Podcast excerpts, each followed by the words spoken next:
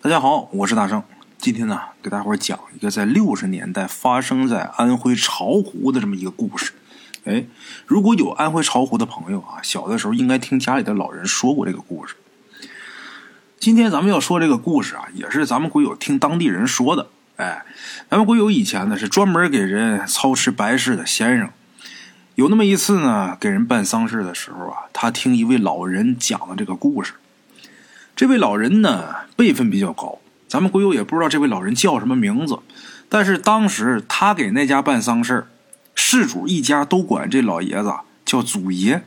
哎，按照办白事的习俗啊，咱们鬼友以前出去办白事吃喝呢都是住在事主家。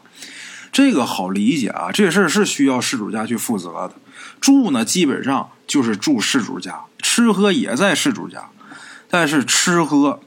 得等宾客都走了以后，走的差不多了，咱们鬼友才能吃，这先生才能上桌吃，这就是所谓的压桌，就是这流水席的最后一桌。哎，办丧事的时候呢，这最后一桌呀，基本上都是事主的本家人，压桌的这些人都是谁家办白事这本家人基本上都是最后吃饭。咱们鬼友那回办白事的时候啊，最后吃这个压桌饭的时候，这主爷就在这个桌上。期间呢，咱们鬼友跟事主交代一些事儿，事主不明白呀，咱们鬼友就得跟人解释，然后就得往细了聊，为什么要这么做？这么做是为了什么？可能是啊，干先生这行，呃，比较神秘吧。所以说，事主这一家呀，都特别好奇。咱们鬼友呢，就给他们讲了几个办丧事的时候碰见的一些怪事儿。哎呦，把这些人听的呀，惊呼连连的。哎。虽然当时那个环境说这些东西啊，确实有点不合时宜，但是呢，人都是按耐不住自己这好奇心的，大伙儿还都挺爱听，就这么的，这个话题呀就引开了。咱们鬼友说完之后啊，祖爷紧接着就讲了一个事儿，这件事儿让咱们鬼友记忆犹新。哎，这也就是今天大圣留给大伙儿说这个故事。当时祖爷在饭桌上就问咱们鬼友：“小先生。”你猜我今年多大岁数？咱们鬼友看了看祖爷这个样子，虽然说大伙都管他叫祖爷，哎，咱们鬼友心想，可能是他辈分大，这人看起来年纪并不大，满面红光，而且精神头特别好，精神抖擞。虽然说有不少白头发，但是人家那头发哈拾掇的很利索。咱们鬼友就说，看您这样子，应该不到六十，六十来岁吧。他这话一说完，这事主一家啊都笑了，把咱们鬼友给笑的莫名其妙的。祖爷也笑了，笑着直摇头，然后把食指和大拇指分开，比划了一个八，这手正反面这么一翻，老汉，我今年八十八岁。咱们鬼友听完之后，哎呦，你可别再叫我小先生了，晚辈我受不起呀。祖爷这话把他给惊得够呛啊。一看眼前这男的，哪有一点八十八岁的样子？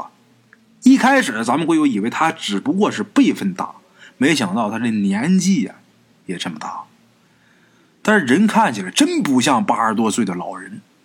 这时候呢，咱们鬼友又想起来啊，事主的父亲，也就是这场白事的那死者，驾鹤西去的这位老人走的时候九十八岁高龄，喜丧。咱们鬼友给他整理遗体的时候，就觉着奇怪，因为这老头的遗体跟其他的遗体不一样，其他的遗体都是老年斑，但是这位老爷子的遗体，他这个遗体的肤色很均匀，一点都不像九十八岁的老人。哎，这会儿这老爷子又说自己八十八岁，咱们鬼友好像突然间想着什么了，就问在座的其他人。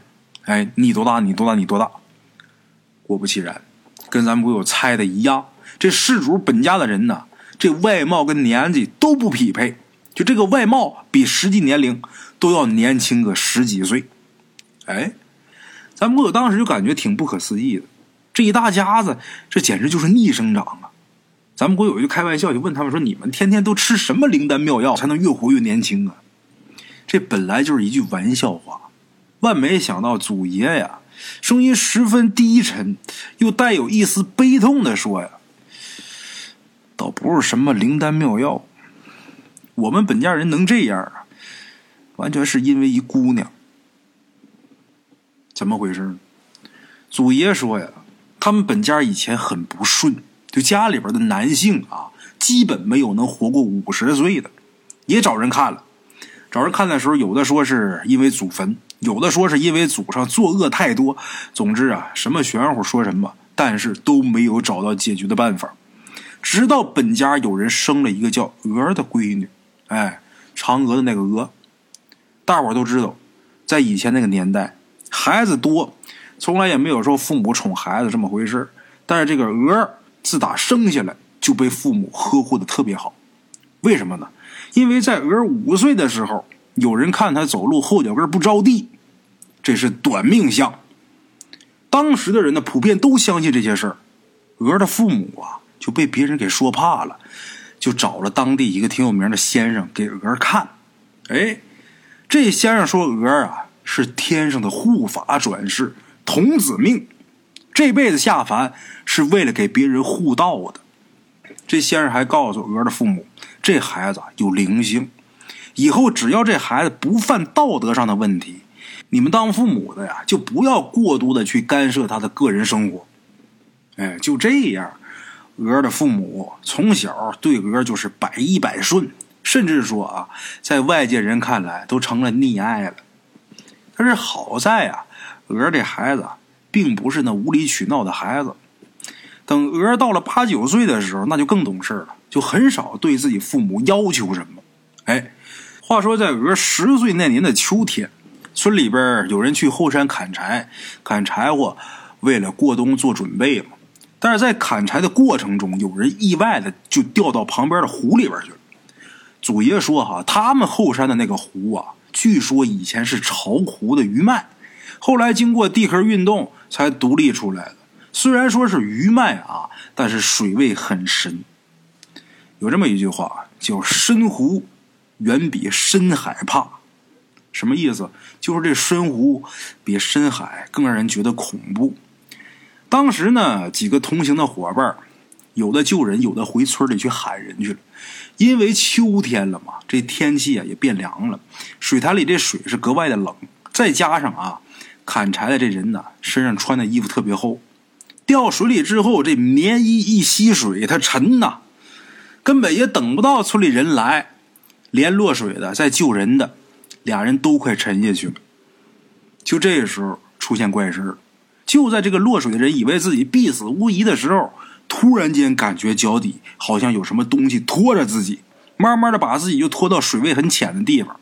等村里的人来的时候，落水的还有救人的，他俩已经游上岸了。啊不过当时因为实在是太紧张，他们也没看见自己脚底下拖着自己的到底是个什么东西。等反应过来以后，再去看什么东西拖着我的时候，发现水里边什么都没有，甚至说这个水面上连一点波澜都没有。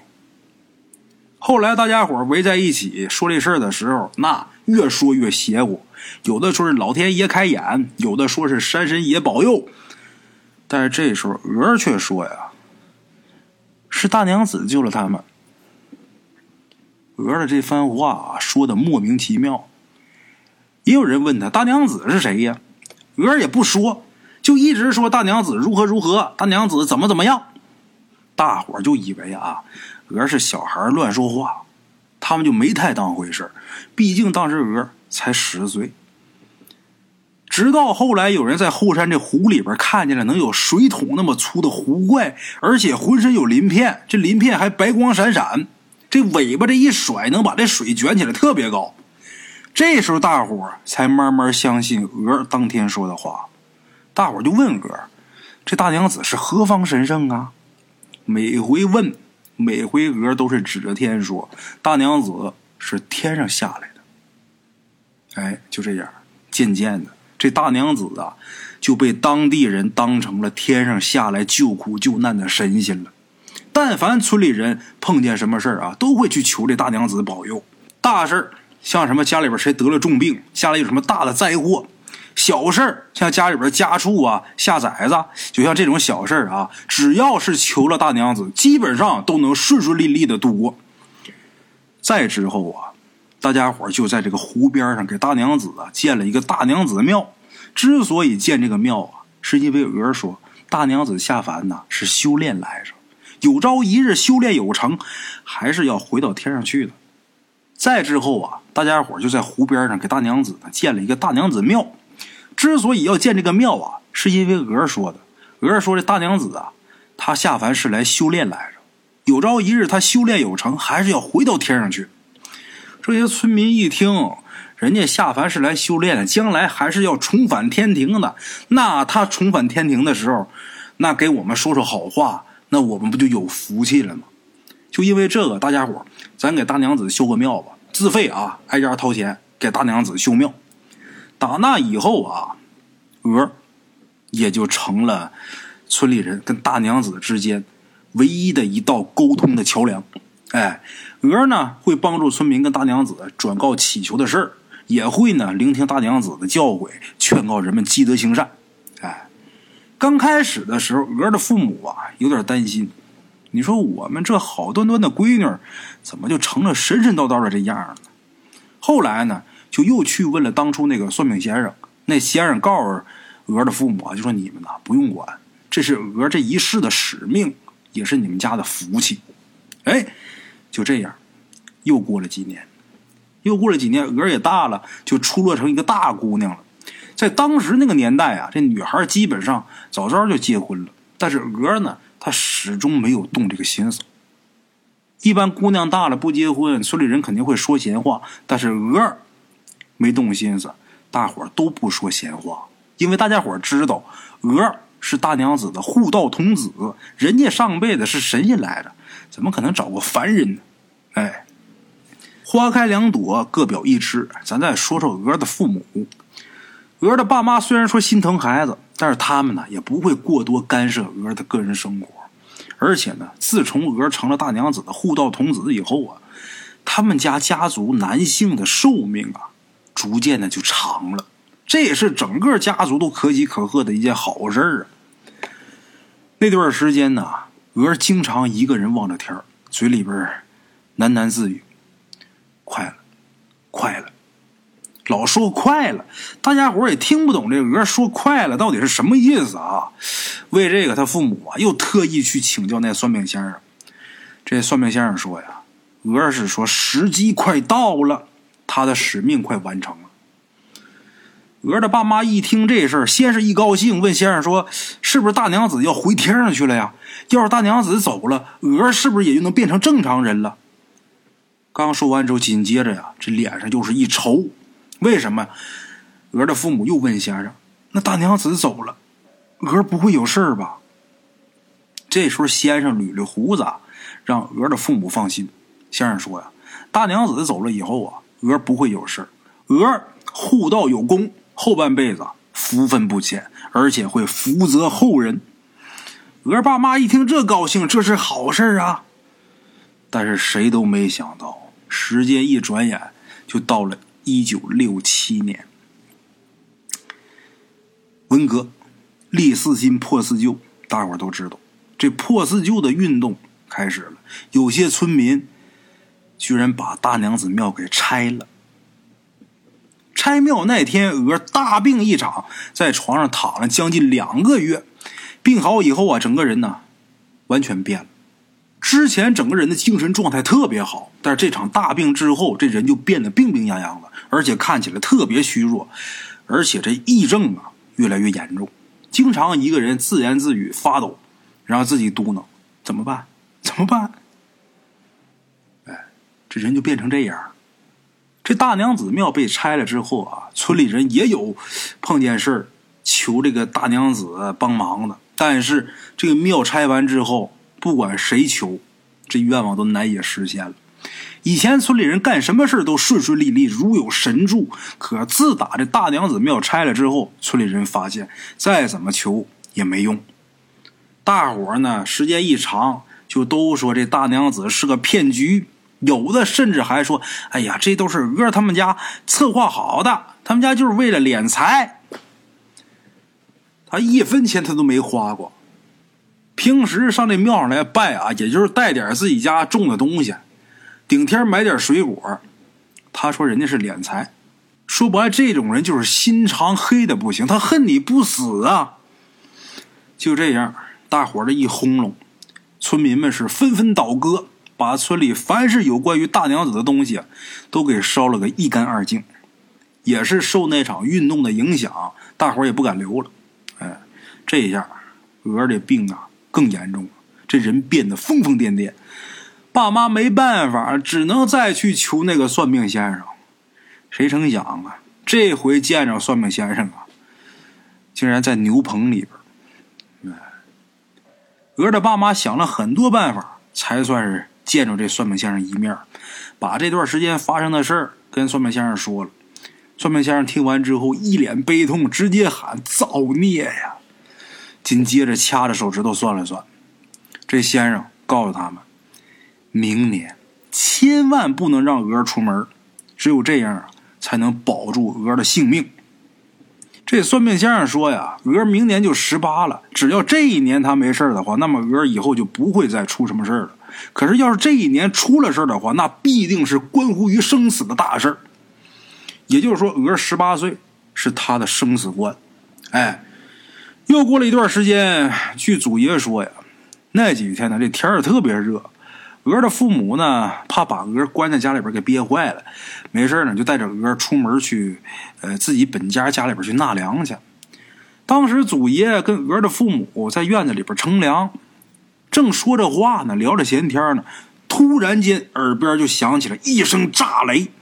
抬头一看啊，刚才还烈日当空的这天上，突然间就乌云密布。就在这个时候，鹅突然间浑身抖个不停，嘴里边一直说：“不行。”不行，现在不行。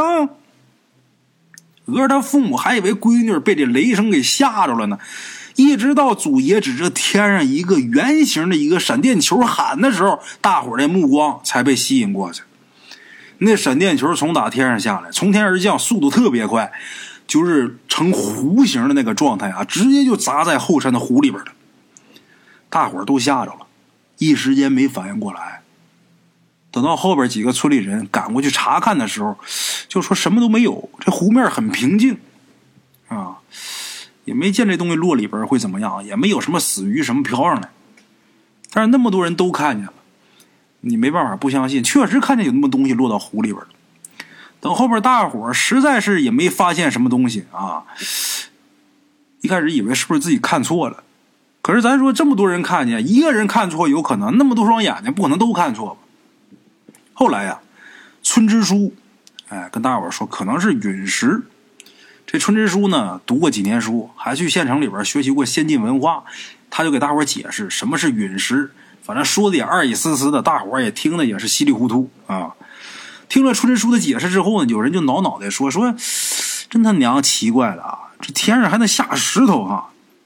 其他人就笑，就说：“哎，你看，这叫文化，你他娘大字不识一个，你懂什么？”别人在这开玩笑，只有鹅的父母忧心忡忡，因为从打那天开始，就从打那个闪电火球出现之后，鹅的情绪变化起伏就更大了，动不动就哭，嘴里边还一直念叨着“天地不允，天地不允呐”。鹅父母这么多年。就为了照顾鹅，一直也没再要孩子，就生怕这个闺女有个好歹，所有心思都放在这个闺女心上。你说这闺女要出事的话，这老两口子怎么活？所以从打那天之后，管鹅管的就更严了，严禁鹅出门，就怕他十八这一年出什么事儿。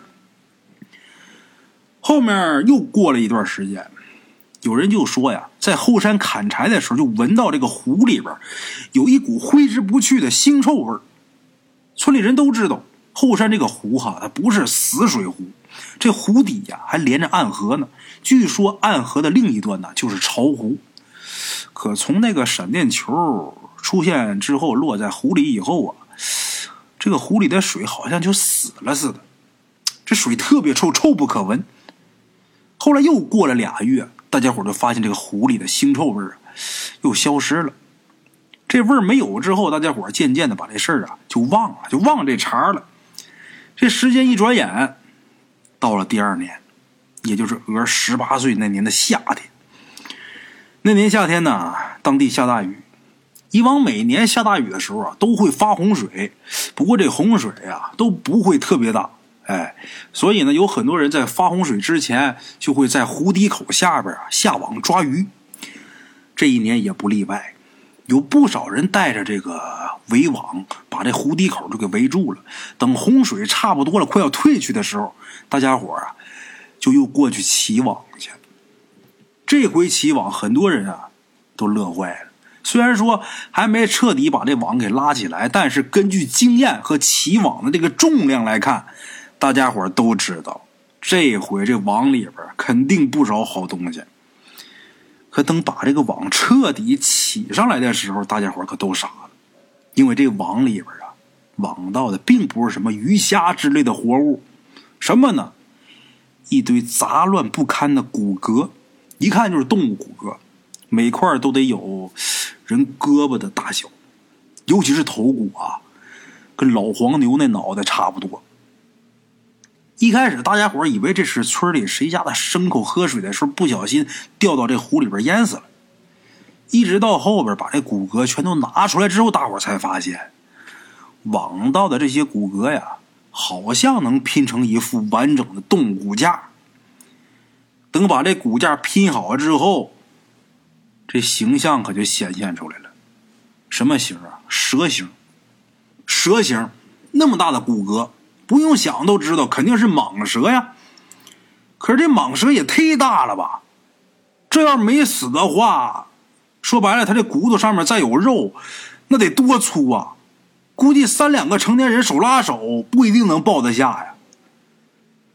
就拼这骨头。拼着拼着，最后啊还剩两块。这两块骨头呢，一直找不着地方放。哎，弄出这么一具骨架，这可热闹了。所有人都去看。那天鹅的父母呢也出来看热闹，走的时候还特意叮嘱自己姑娘，千万不要出门。哎，等鹅他爸妈赶过去看热闹的时候啊，大伙正拼这最后两块骨头呢。拼骨头那人拿着这两块骨头。直挠脑袋，就不知道放哪儿。这俩玩意儿看着还挺对称的，这两块骨头挺奇怪的，长得细长，还有点分叉，还有点绕弯儿，看起来这品相倒是不错，都能当装饰品了。可是也不知道为什么啊，也不知道什么原因，这两件骨头上面布满了裂纹哎，就在大伙七嘴八舌、一筹莫展的时候，鹅突然间从大人群当中冲出来了。鹅的父母一看见鹅之后啊，脸色大变。本来想喊自己闺女回去，但是没想到，鹅冲上前去抢过那个人手里的两块骨头，就安在了蛇头上。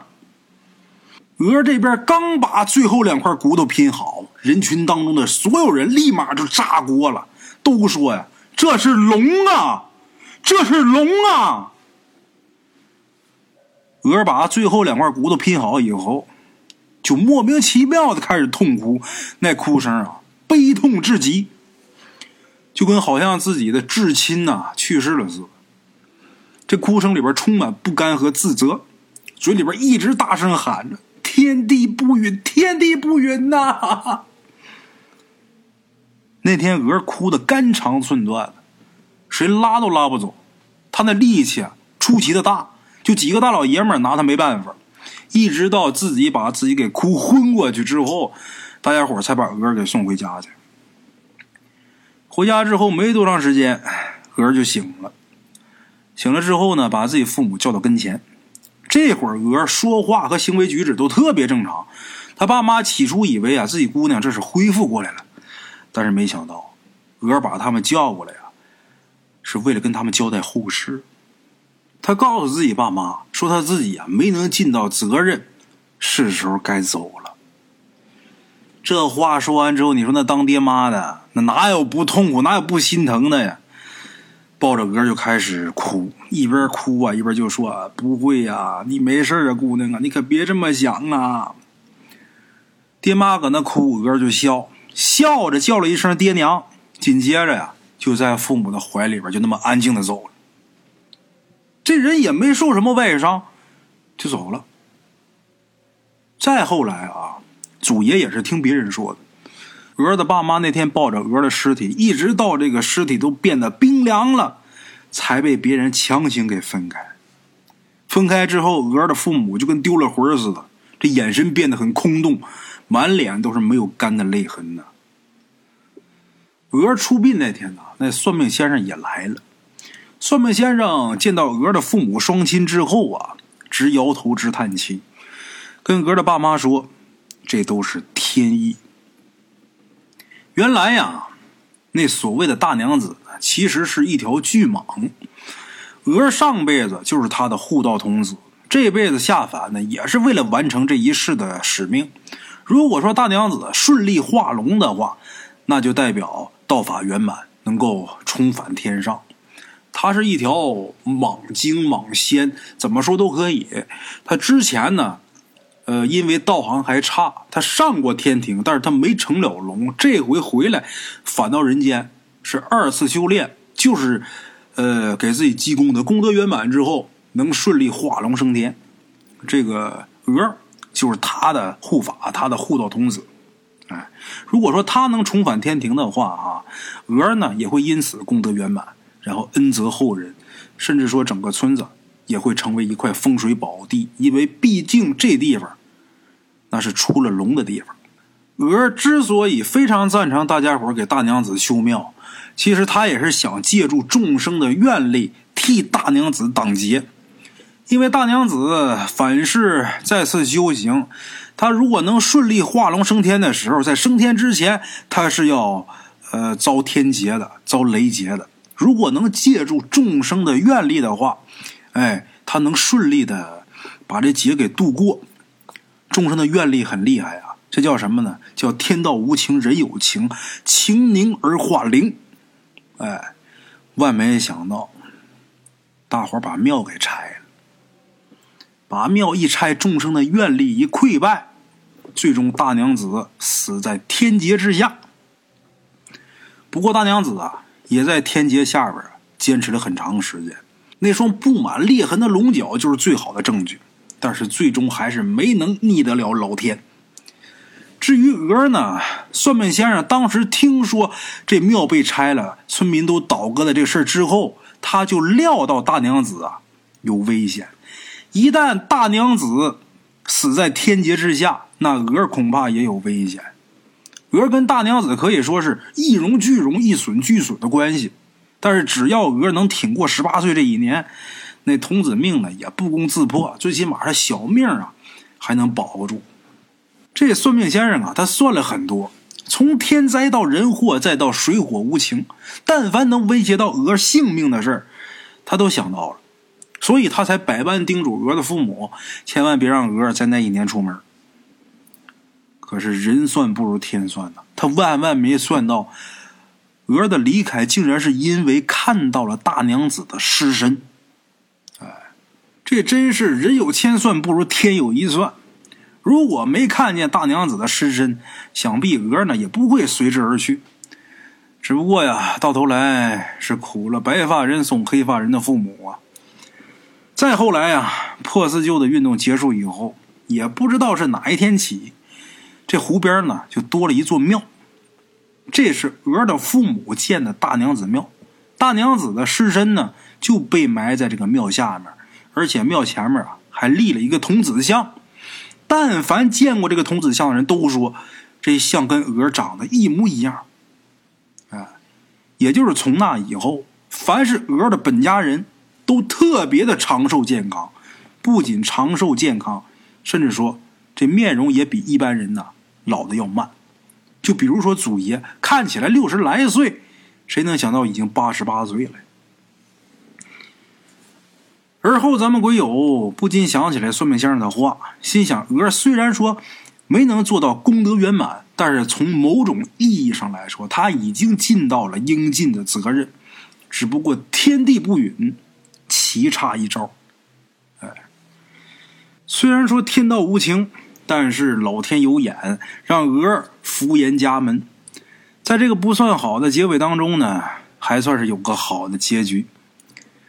祖爷说呀，这大娘子庙建好以后，娥的父母呢，每天都会去庙里边打扫卫生。虽然说就是一小庙台，但是每次啊，这两口子打扫的都特别认真，尤其是童子像，那都立了多少年了，现在去看还跟刚立的时候一样。哎，好了，咱们今天这个故事啊就到这儿，谢谢大家，咱们呢下期见。